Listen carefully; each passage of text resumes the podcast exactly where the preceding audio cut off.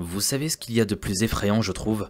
C'est que vous ne saurez jamais ce qu'il y a dans la tête de votre partenaire. La psychologie, c'est quelque chose de complexe. T'as beau vivre 10 ans avec la même personne, ça se trouve probablement tu la connaîtras jamais. Je sais pas si vous me suivez jusqu'ici, mais en gros, ce que je suis en train de vous dire, c'est que l'être humain est très complexe. La limite entre la raison et la folie est tellement fine que du jour au lendemain, la personne avec qui tu es peut devenir méconnaissable. Je viens de me rendre compte que tout ce que je viens de dire fait très peur, mais c'est tellement réel. Combien de femmes se retrouvent à vivre le parfait amour, quand du jour au lendemain, elles se font violenter par leur mari.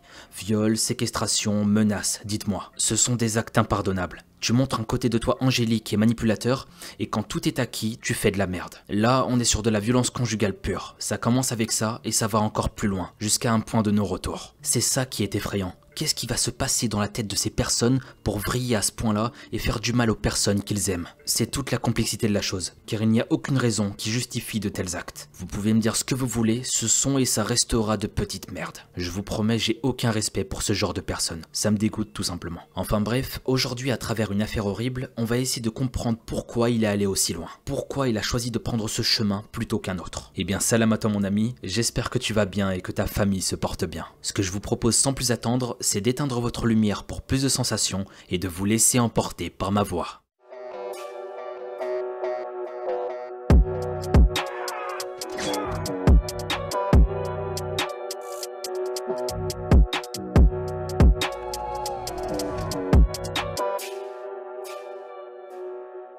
Avant de commencer, petit instant pub, et c'est la dernière du moment. Comprenez-moi, il y a GhostVPN qui régale, donc je vais pas dire non. Donc merci GhostVPN. Je vous inviterai un jour à manger un bon gros tacos, histoire de vous remplir le bide d'un bon truc gras. Enfin bref, c'est parti pour le sponsor du jour. Merci à notre sponsor CyberGhostVPN qui me permettra de financer plein de vidéos futures. À quoi ça sert un VPN À être complètement anonyme sur internet. Et comme ça, vous pouvez faire plein de trucs. Intraçable par votre fournisseur internet, et c'est hyper pratique. Pour tous ceux qui veulent regarder ou faire des choses de manière anonyme, bah vous avez la solution bande de fourbes. Petit exemple personnel, j'utilise souvent un VPN pour avoir accès à Netflix dans d'autres pays qui ont beaucoup plus de contenu. Pourquoi Ghost VPN et pas un autre? Déjà parce que je vais être honnête, le partenariat fait très plaisir au portefeuille et que aussi je vais pouvoir financer avec plus de facilité les gens avec qui je travaille. Et ça, ça fait plaisir. Ensuite parce que vous pouvez l'utiliser dans n'importe quel système d'exploitation. Windows, Mac, iOS et que vous pouvez protéger 7 appareils en même temps si vous avez un abonnement. Accès sécurisé à un contenu mondial, vous pouvez accéder à des sites web et un contenu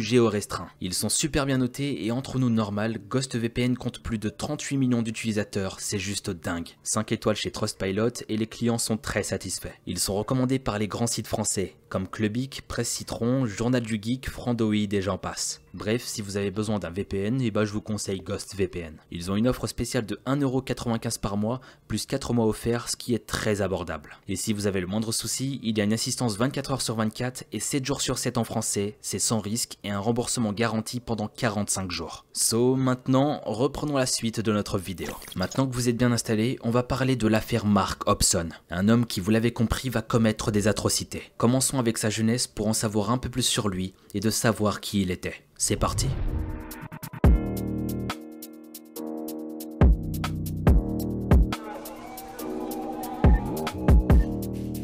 Le 2 septembre 1969, Mark Hobson est né à la maternité de Maney Gates à Wakefield. Et tout ça se situe en plein cœur de la Grande-Bretagne. Il grandit dans la même ville près de l'hôpital où il a vu le jour, à Norton Street, auprès de ses parents Peter et Sandra, ainsi que deux sœurs, Mélanie et Leslie Hobson. La petite famille change plusieurs fois d'appartement et de maison dans cette même ville, et le père Peter y travaille en tant que mineur de charbon. Mark et ses sœurs étaient scolarisés à l'école primaire de Hillsview. Là-bas, les élèves ne vont pas créer spécialement de lien avec lui. Ils le trouvaient poli, mais sans plus. C'est le camarade très ordinaire, presque anonyme, que personne ne calculait vraiment. Un des élèves de la classe va raconter les choses suivantes. Je me souviens qu'il avait un visage doux et innocent, avec une tignasse de cheveux blonds. Il était toujours très calme et avait l'air angélique. Il était populaire auprès des filles. Il n'avait pas beaucoup d'amis, mais il était toujours poli et amical. Pour le moment, dans son enfance, rien à signaler. C'était un élève un peu à l'écart, comme on en a tous connu étant petit. Donc là, à ce stade, rien ne nous laisse imaginer la suite des événements quand il va grandir. Et c'est important de le signaler, je trouve. Parce que pour beaucoup de tueurs en série, quand on creuse dans leur passé, on remarque des vices et des comportements alarmants. Alors que là, rien du tout. Comme des millions de jeunes gens britanniques, l'enfance de Mark Hobson se déroule de façon heureuse et relativement stable. Les enfants grandissent et Monsieur Hobson devient plus tard adjoint et gestionnaire de la mine de Park Hill jusqu'à sa fermeture en 1982. La famille va ensuite déménager dans la région de Selby, à moins d'une heure de Wakefield. Là-bas, le père de famille avait travaillé dans un bassin houillé local. C'est là-bas qu'il récoltait durement le charbon pour subvenir à ses besoins. À ce moment-là, la mère de Hobson travaillait comme machiniste. Vers ses 15 ans, en 1985, Mark Hobson décide de chercher son premier boulot. L'école ne lui plaît pas et il prend la décision de ne pas réviser son bac. Il préfère gagner de l'argent. Ses parents ne sont pas vraiment du même avis, mais il décide néanmoins de lui trouver un job. Perso, si ça avait été mon cas, il m'aurait surtout trouvé une grosse claque à me mettre en pleine figure, j'aurais rien compris. On n'a pas les mêmes parents, Marc. Il y en a qui ont été élevés à la dure et tout pour les études. Et après, seulement après, tu fais ce que tu veux. Bref, sa mère Sandra Hobson avait un nouveau travail dans une petite boulangerie de la ville. Elle demande à ses amis bouchers, Madame et Monsieur Flavel, de bien vouloir engager son fils dans leur boutique pour qu'il découvre la vie active. Le couple accepte et le jeune Marc est très content de ce nouveau contrat. Tous les matins, il enfile désormais son tablier et il s'applique pendant des heures à découper des kilos et des kilos de viande fraîche. Ce métier semble lui aller parfaitement. Monsieur Flavel racontera plus tard que Marc était souvent ensanglanté et qu'il travaillait de façon énergique, voire limite violente. Il lui a d'ailleurs déjà dit qu'il n'avait pas besoin d'être aussi brutal quand il tranchait des quartiers de bœuf. Là, je peux vous dire que ça sent pas bon. Ça sent pas bon du tout. On a les premiers signaux qui nous montrent que Mark Hobson commençait à devenir quelqu'un de bizarre. Imaginez juste une seconde la scène. À l'arrière de la boutique, vous avez Mark en train de couper des morceaux de viande. Mais il va pas les couper de façon respectueuse, non. De façon sauvage, brutale. Comme s'il imaginait que cette viande c'était autre chose ou quelqu'un d'autre. Imaginez vous êtes le patron et vous le voyez au loin à prendre du plaisir à trancher cette viande de façon brutale et énergique. Là, il y aura de quoi se poser de bonnes questions. Déjà, c'est sûr, à ce moment précis, le boucher devait avoir peur. Va dire à ton salarié qui fait de la merde et qu'il n'a pas à se comporter comme ça, alors que le gars a une machette à la main, je vous rappelle. Et oui, c'est pas la même chose. Donc là, j'imagine que le boucher va juste fermer les yeux et passer à autre chose. Pour éviter tout malentendu, ça reste la chose la plus simple à faire, l'ignorer. À la boucherie, Marc travaille avec un autre employé, Philippe, d'environ 5 ans de plus que lui. Les deux jeunes hommes ont plutôt l'air de bien s'entendre. Ils se chamaillent souvent, mais ça reste très gentil. Marc est un jeune homme plutôt calme et un peu réservé et il semble constamment retenir ses émotions en gardant souvent ses états d'âme pour lui. Sans que personne ne se rende vraiment compte, jour après jour, les provocations de Philippe vont commencer sérieusement à l'énerver. Un matin, alors que les deux garçons avaient leurs mains dans la chair sanglante, Philippe lui lança la taquinerie de trop. Une dispute éclate, créant beaucoup d'agitation dans la boucherie. Marc n'arrive plus à se calmer et il devient incontrôlable. Il explose de colère et il est dévoré par sa haine. Il s'empare d'un couteau à désosser et menace de poignarder Philippe qui est terrorisé. Les Flavel, qui avaient l'habitude de voir Marc plutôt timide et calme, étaient choqués de ce qui venait de se passer. Après ça, ils ont renvoyé le jeune homme tout de suite chez lui. Ils lui ont dit qu'une telle violence n'était absolument pas acceptable, ni au travail, ni nulle part ailleurs. Pourtant, le lendemain, Marc revient à la boucherie comme si de rien n'était. Là, les Flavel lui indiquent qu'il est renvoyé et que sa mère serait prévenue du comportement qu'il avait adopté la veille auprès de son collègue de travail. Madame Flavel s'adressa donc plus tard à son amie, Sandra Hobson, pour lui relater ce qui s'était passé entre son fils et leur autre employé Philippe. Malheureusement, Sandra ne comprend pas le licenciement de Marc. Elle sera tellement choquée de cette histoire qu'elle n'en croira pas un seul mot. Pour Sandra, son fils n'est pas du tout une personne violente, bien au contraire. C'est un jeune homme poli, timide et calme. Mais bien sûr, manipulateur pour faire croire ça à sa propre mère. Après, il y a aussi l'amour maternel qui peut un peu aveugler, vous allez me dire. Mais faut croire qu'il cachait bien son jeu, le fourbe. Madame Flavel va dire le contraire. Elle semble vouloir décrire son fils comme une brute déséquilibrée. Après leur discussion, Madame Hobson décide de ne plus côtoyer les Flavel. Le couple de bouchers n'en revenait pas. Mark Hobson enchaînera plusieurs petits boulots après cet épisode. En 1991, il emménage avec son amour d'enfance, qui a déjà deux enfants issus d'une autre relation. Ils vivent à environ 45 minutes de la ville qu'il l'a vu naître. Le jeune homme de 21 ans travaille beaucoup puisqu'il est désormais employé à la centrale électrique de Drax. Et il fait aussi le métier de paysagiste en même temps. Le couple vit une belle histoire. Marc a son premier enfant en 1993 et il s'agit d'une fille qui se nomme Alice. La même année, juste après, les amoureux se marient. Sa femme le décrit comme le mari parfait, qui travaille dur pour sa famille et qui est très agréable à vivre. Mais tout ça allait être de courte durée. Marc se met à avoir l'habitude de sortir après le travail. Il va boire quelques pintes au pub du coin. Il allait là-bas pour se détendre après de longues heures de travail acharné. Personne ne va le juger pour ça.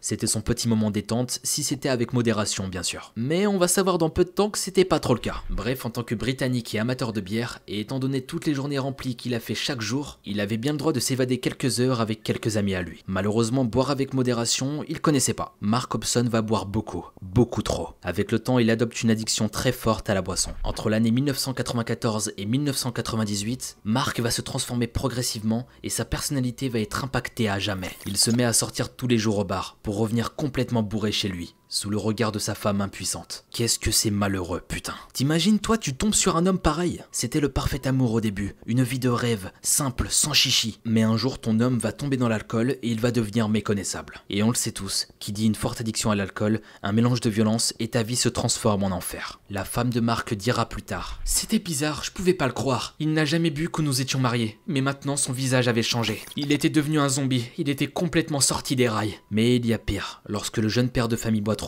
comme je l'ai deviné, il se met dans des états de colère qui font froid dans le dos. Ainsi, de nombreuses bagarres sont provoquées par Marc, et il se retrouve souvent dans de violentes altercations, que ce soit dans la rue ou dans les pubs. En plus de ça, il se met à consommer de l'herbe en quantité importante. Un de ses amis, William, l'avait même vu en train de fumer du speed, qui est une substance psychoactive qui supprime l'état de fatigue et qui donne l'impression d'être invincible. L'effet de cette drogue peut durer une dizaine d'heures, et ses séquelles sur le cerveau peuvent être très rapidement très critiques. Lentement, au fil des années de sa consommation de drogue et d'alcool, son mariage s'effondre. Son ami William tente de la raisonner, mais c'est déjà trop tard. En 1999, Mark décide de quitter sa famille sans donner de raison particulière à qui que ce soit. Il se met à boire 20 bières par jour.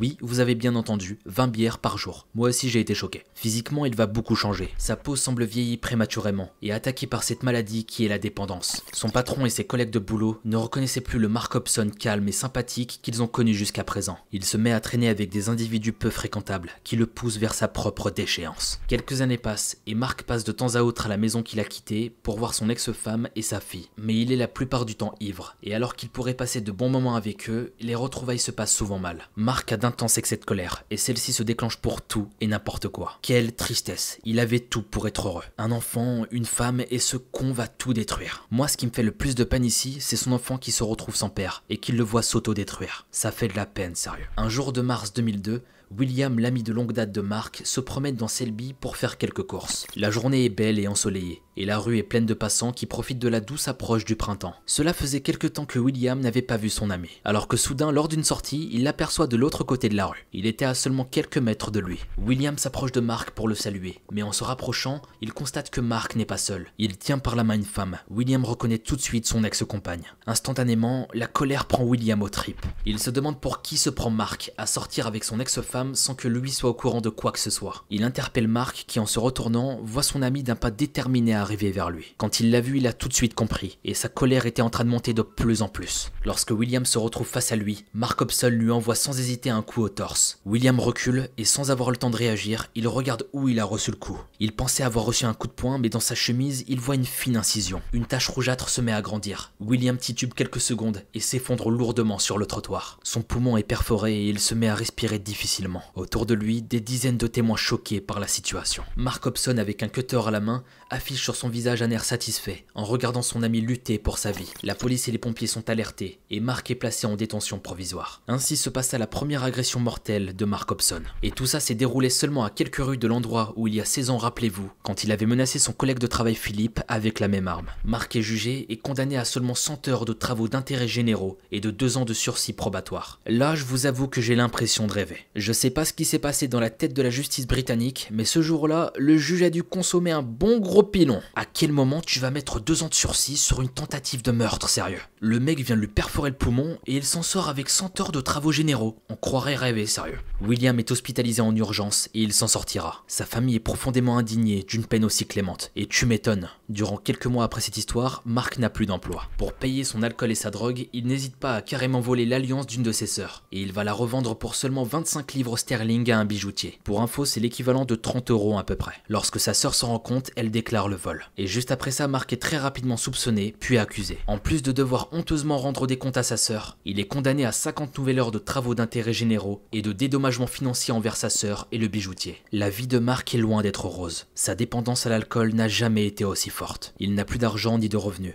et sa fille Alice a décidé de ne plus lui parler après son comportement très violent. Mais il reste quelque chose à Mark Hobson, son charisme. De son ancien travail, il garde une collègue avec qui il est très proche, Claire Sanderson. Ils sortent désormais ensemble, et il se trouve que Claire a également un problème avec la boisson. Mark n'est donc plus seul. Le couple emménage dans le quartier de Gamblefort, toujours dans la même ville de Selby. Mark trouve du travail en tant qu'éboueur et Claire l'aime passionnément. L'existence de Mark semble reprendre à zéro, comme une sorte de seconde chance. Mais le quotidien du couple va poser question dans le voisinage. Mark et Claire s'alcoolisent tous les jours, que ce soit dans le privé ou en public. Et tout ça va créer de violentes disputes qui va régulièrement éclater entre eux. Souvent ils vont même jusqu'à se frapper. Leurs amis ont du mal à cerner leur relation. La veille, ils sont très proches et se font de grandes déclarations. Et le lendemain, Marc pousse Claire dans les escaliers. Un jour, ils s'enlacent et rigolent ensemble, et un autre jour, Claire, ivre, casse une queue de billard sur la tête de son compagnon. La relation est intense, dans le meilleur comme dans le pire. Mais Marc est extrêmement lunatique. Son tempérament est explosif, complètement différent d'un jour à l'autre. Une nuit, il est arrêté par la police, alors qu'il criait dans la rue qu'il voulait se battre avec quelqu'un. Près de lui, sa petite amie était enflée de bleu sur tout le visage, car elle venait de la frapper. Apparemment, selon des amis, Marc donnait un surnom très bizarre à Claire. Il la surnommait 8 coups.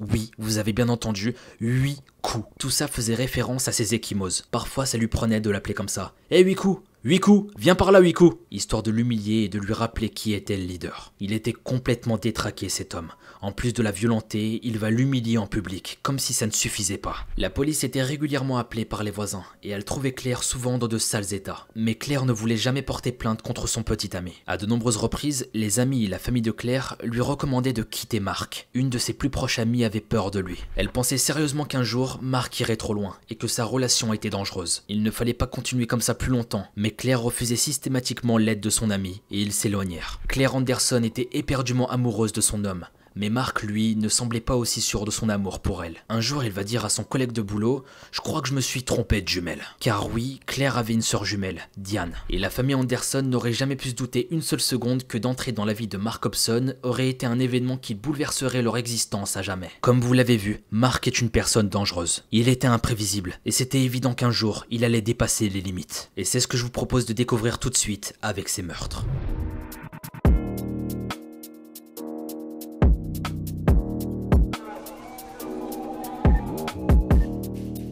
D'abord, je tiens à préciser que les scènes qui vont suivre sont particulièrement horribles. Et c'est pour vous dire à quel point j'ai énormément de peine pour les victimes. Personne ne mérite de mourir dans de telles circonstances et avec autant de souffrance. Les actes qui vont suivre sont inhumains, malsains.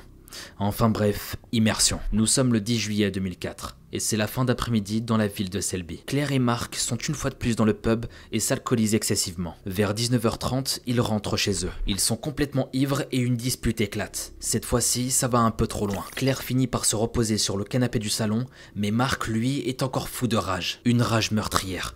Il part un instant pour chercher quelque chose, un petit marteau. Là, sans que Claire n'ait le temps de réagir, il lui saute dessus et la frappe 17 fois sur le crâne, faisant éclabousser du sang sur le canapé. Claire se débat faiblement, mais finit par ne plus bouger du tout. En pleine folie, ivre mais bien conscient, Mark Hobson s'assure que Claire est bien morte. Puis ensuite, il emmène le cadavre à l'étage pour le mettre dans la baignoire. Il décide de faire couler l'eau pour laver le sang présent sur la pauvre malheureuse. Il en profite même pour se laver lui-même. Il fait couler l'eau chaude et il était en train de baigner avec sa petite amie morte. Après son acte ignoble, il retourne au pub pour se poser à une table et lire un livre, comme si de rien n'était. À ce moment précis, personne ne se rend compte de ce qu'il vient de se passer. Pendant les quelques semaines qui suivent, Marc gardera le corps en décomposition de Claire dans la maison et il continuera de parler avec le corps, mais on ne saura jamais vraiment de quoi il lui parlait. Durant ces semaines, il prépare la suite des événements. Marc n'avait pas encore fini de tuer. Au point où il en est, il en veut encore. Ce n'est plus le même. Marc est devenu un meurtrier. Il écrit sur un cahier tout ce qu'il projette de faire. Et la prochaine victime sur sa liste, c'est Diane, la sœur jumelle de Claire. Un jour, Marc met son plan à exécution.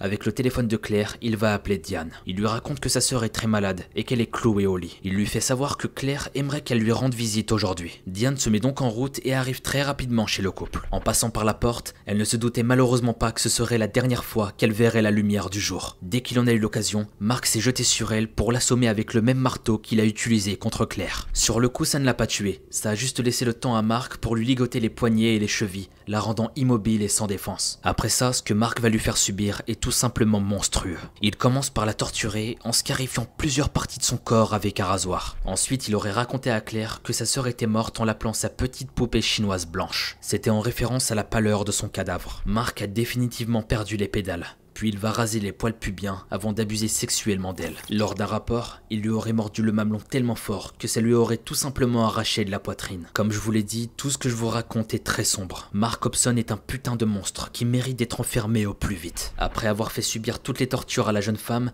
Mark lui met un sac en plastique sur la tête, puis il attend tranquillement qu'elle s'étouffe. Mark vient d'assassiner les deux sœurs jumelles. Maintenant, il doit faire disparaître les cadavres en les mettant dans deux grands sacs poubelles et en les cachant dans la chambre à coucher. La scène est à la fois aussi triste qu'ignoble. Les deux corps des sœurs jumelles sont alignés, avec un sac plastique sur la tête. Marc devait faire vite, parce que la disparition des deux jeunes femmes n'allait pas passer inaperçue très longtemps. En particulier pour Diane, dont le petit ami Yann n'avait plus de nouvelles depuis quelques jours. Un après-midi, Yann va appeler Marc et Claire pour savoir s'il n'avait pas récemment eu des nouvelles de sa petite amie, sachant que Claire et sa sœur étaient très proches. Marc lui répond que non, qu'il n'avait pas vu ni Diane ni Claire depuis quelques jours. Il lui propose néanmoins de passer à la maison pour en discuter, ce que Yann accepta. Une fois dans la maison de Marc, Yann s'assoit sur le canapé du salon, le canapé où Claire a été sauvagement tuée. En parlant avec Mark Hobson, il sent une odeur, une odeur très gênante, très étrange. Mais Marc aurait pris les devants en lui annonçant qu'il avait des problèmes de canalisation. Comme ça, les deux meurtres passeraient inaperçus. Yann met rapidement un terme à la conversation pour se rendre chez les parents des sœurs jumelles. Par chance, Marc n'avait pas pour projet de le tuer à son tour. Pendant que Yann sur la route pour aller chez les Sanderson,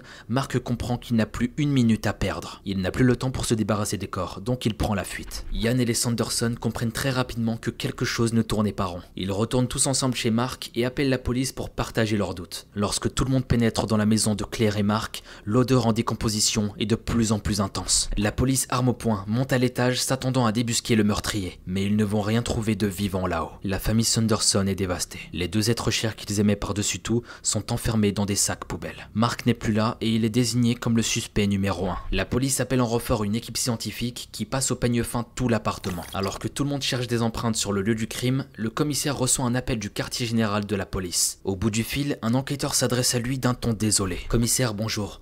Vous êtes déjà au courant de ce double homicide? Quelle tristesse. Oui, je suis sur les lieux. Nous cherchons des éléments de preuve. Ces deux sœurs ne méritaient pas ça. Commissaire, je ne fais pas allusion à cette affaire-là. Un couple vient d'être retrouvé assassiné sauvagement. Le commissaire raccroche le téléphone et il devient pâle. En effet, environ 40 minutes de là, dans le paisible village de Strands Hall, un autre crime odieux venait d'être commis dans la foulée. Le lendemain de la découverte des sœurs Sanderson, Mark s'était enfui vers le nord avec sa voiture, sans savoir où il allait. En route, il va par hasard s'arrêter devant la maison de James et Joanne Brinton, un couple Il entre par la porte qui était ouverte, et là, il trouva Madame Brinton qui pouvait à peine marcher. Mark lui enfonce un couteau dans le dos avec une telle force que la lame se retrouve coincée dans le corps. Puis ensuite, il s'attaque à Monsieur Brinton qui était atteint de la maladie d'Alzheimer. Mark Hobson se mit à le battre à mort avec sa propre canne. Là, je suis désolé, je suis obligé d'intervenir. Vous allez me trouver vulgaire peut-être, mais quelle petite merde sérieux. Au bout d'un moment, faut comprendre pourquoi je parle comme ça parfois. Cette merde ne mérite aucun respect. Tuer ce pauvre couple et tuer ces deux sœurs qui étaient pleines de vie. J'ai beaucoup de peine pour les victimes, et puissent-ils vivre en paix. Ensuite, Mark Hobson se met à fouiller dans toute la maison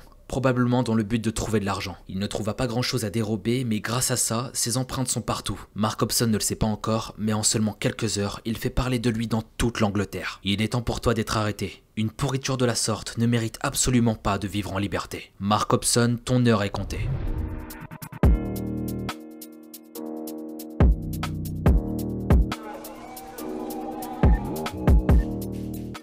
Sommes le 25 juillet 2004 et ça fait maintenant 8 jours que Mark Hobson est en fuite. Actuellement, il est déclaré comme l'homme le plus recherché de Grande-Bretagne. Une gigantesque chasse à l'homme est organisée et 500 policiers sont sollicités pour le retrouver. Des campagnes publiques dont 10 000 tracts sur sa photo sont réalisées et les familles des victimes sont interrogées, mais Marc est introuvable. La mère de Marc elle-même lance un appel public pour que son fils se rende. Il fallait le retrouver, sinon il tuerait à nouveau. Sur les tracts, il est demandé à la population d'appeler immédiatement la police s'il est aperçu, mais surtout de ne l'approcher en aucun cas. Mark Hobson réalise l'ampleur de ce qu'il a provoqué. Il est cerné et il le sent au plus profond de lui. Désespéré de son avenir, il part se cacher dans la forêt, près du village où il a assassiné les Brinton. Il y restera quelques jours. Mais la faim et la soif le tiraillent de plus en plus. N'en pouvant plus, il décide de se rendre dans une petite station essence pour tenter d'acheter du papier à cigarette, des allumettes et de l'eau. Mais le garagiste le reconnaît immédiatement et appelle la police après son passage. Quelques minutes plus tard, des policiers et des chiens arrivent sur les lieux et arrêtent Marc. Quand les policiers se retrouvent face à lui, Marc les regarde, ne bouge plus et dit tout simplement Je suis un putain de meurtrier, n'est-ce pas?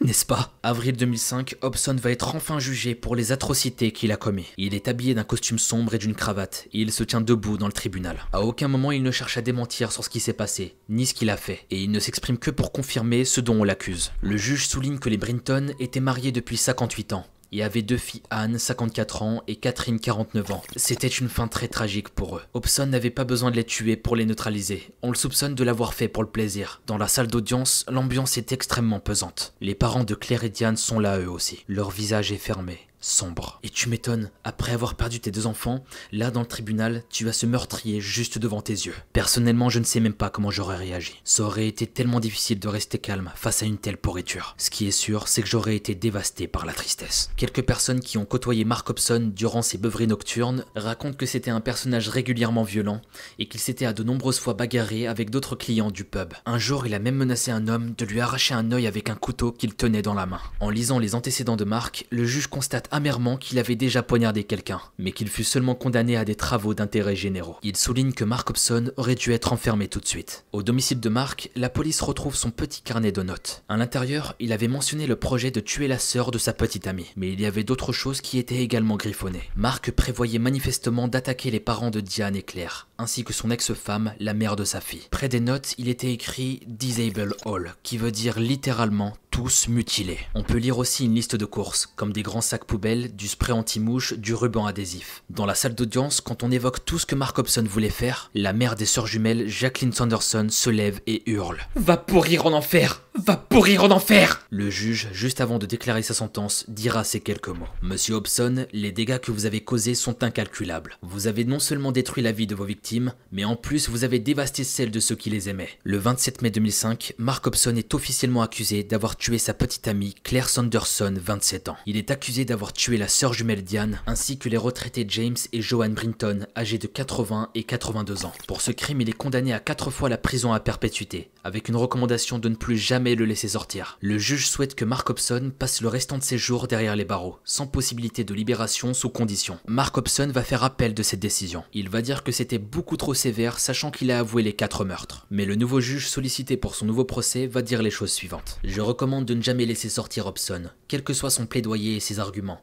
car ces meurtres sont si horribles. Cet homme ne mérite aucune clémence, et je suis totalement d'accord avec ce juge. Sérieusement, on ne peut pas laisser une seconde chance à un tel meurtrier, c'est juste inconcevable. Imaginez qu'il puisse être à nouveau en liberté dans les rues, non, c'est juste inimaginable, sérieux. Qu'il aille pourrir en prison pour ses actes odieux, c'est tout ce qu'il mérite. Mark Hobson est actuellement enfermé dans la prison de haute sécurité de Wakefield. Il est seulement à 10 minutes de la clinique qu'il a vu naître 35 ans auparavant. Régulièrement, il écrit des lettres dans lesquelles il accuse l'alcool et la drogue d'avoir été à l'origine de tous ses problèmes. Mais il ne précise pas s'il regrette ce qu'il a fait. Mark Hobson est un homme qui aurait pu s'en sortir. Sa famille, ses proches, son travail, il disposait d'une base solide pour construire une vie paisible, et ce même en étant divorcé. Mais il a sombré dans l'alcool et la drogue. Ses vices l'ont mené petit à petit dans cette folie meurtrière. Mais sans même parler de ça, l'addiction n'excusera jamais de tels actes. Mark Hobson a été examiné par des psychiatres, et rien, absolument rien dans leur diagnostic ne peut expliquer le comportement de cet homme, si ce n'est sa propre volonté, son libre arbitre. Mark Hobson est tout simplement un homme dangereux, et il ne l'a jamais nié.